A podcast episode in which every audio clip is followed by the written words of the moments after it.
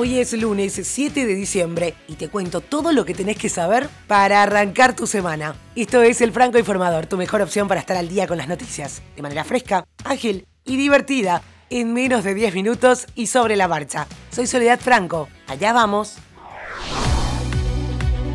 La vacuna rusa contra el coronavirus ya comenzó a aplicarse en su país de origen tras completarse los ensayos clínicos y ser aprobada por el Ministerio de Salud de Rusia. Igualmente, en las últimas horas se dieron a conocer algunas prohibiciones y recomendaciones de consumo que deben cumplir los voluntarios y grupos de riesgo para asegurarse que el fármaco funcione en los primeros 42 días no se debe consumir alcohol, medicamentos y se deben evitar algunas visitas a lugares públicos. Además, hay recomendaciones contra el consumo excesivo de cigarrillos.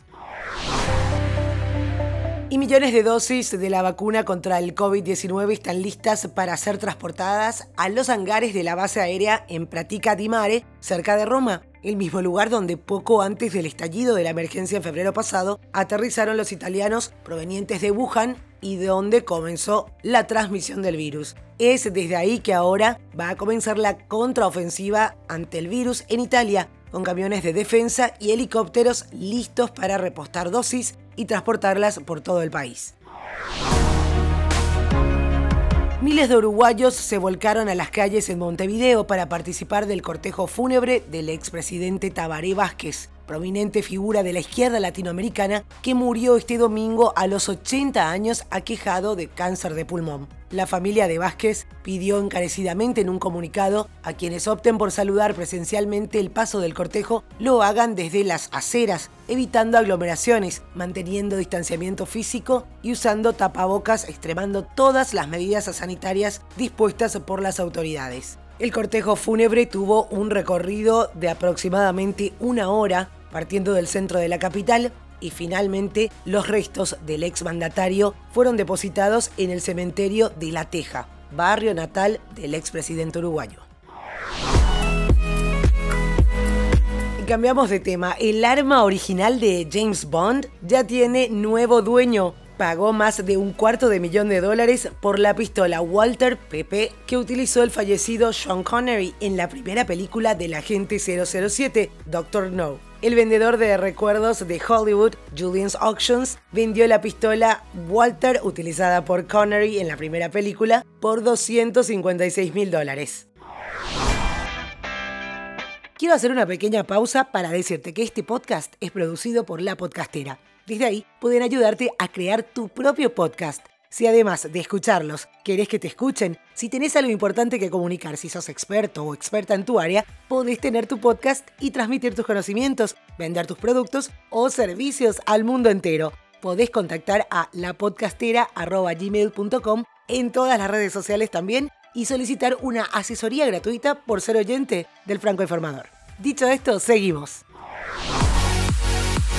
El 6 de diciembre de 2020 será un día que jamás olvidará Sergio Pérez y todos los mexicanos. Y es que el checo ganó el Gran Premio de Sakir, el penúltimo del Mundial de Fórmula 1, y alcanzó su primer título en la alta competencia de automovilismo. Checo firmó su décimo podio en la Fórmula 1, ganando por delante del francés Esteban Ocon, que festejó su primer cajón, y de su compañero en Racing Point, el canadiense Lance Stroll, que acabó la carrera en tercera posición. De esta manera, Pérez logró la primera victoria para México desde Pedro Rodríguez, que lo hizo en el Gran Premio de Bélgica en 1970, hace 50 años.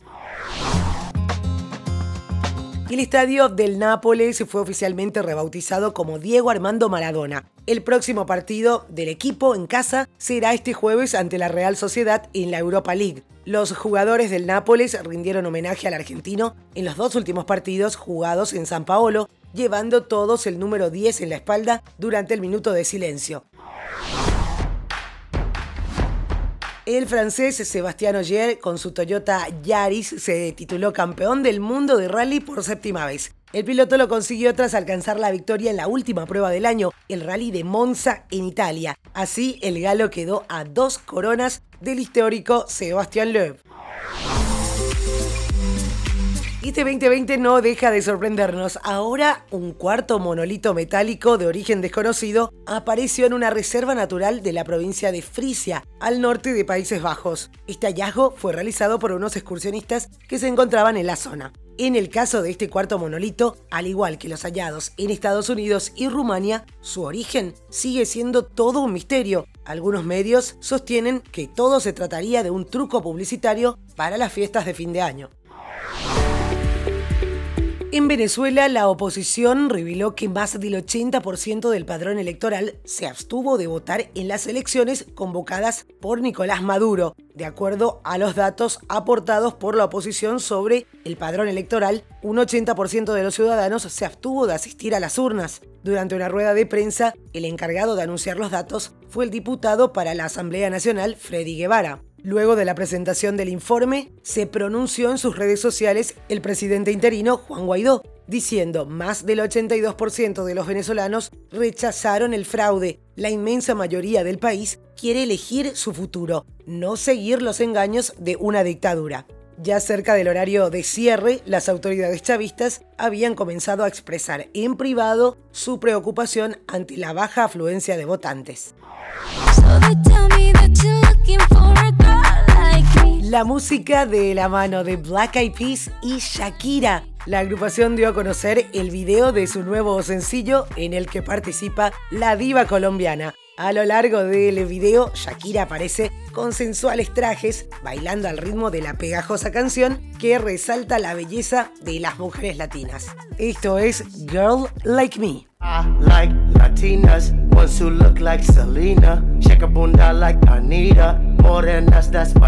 Y esto es todo por hoy, ya estás al día con las noticias. Te agradezco por hacer del Franco Informador parte de tu rutina diaria de información. Te espero nuevamente, mañana a primera hora.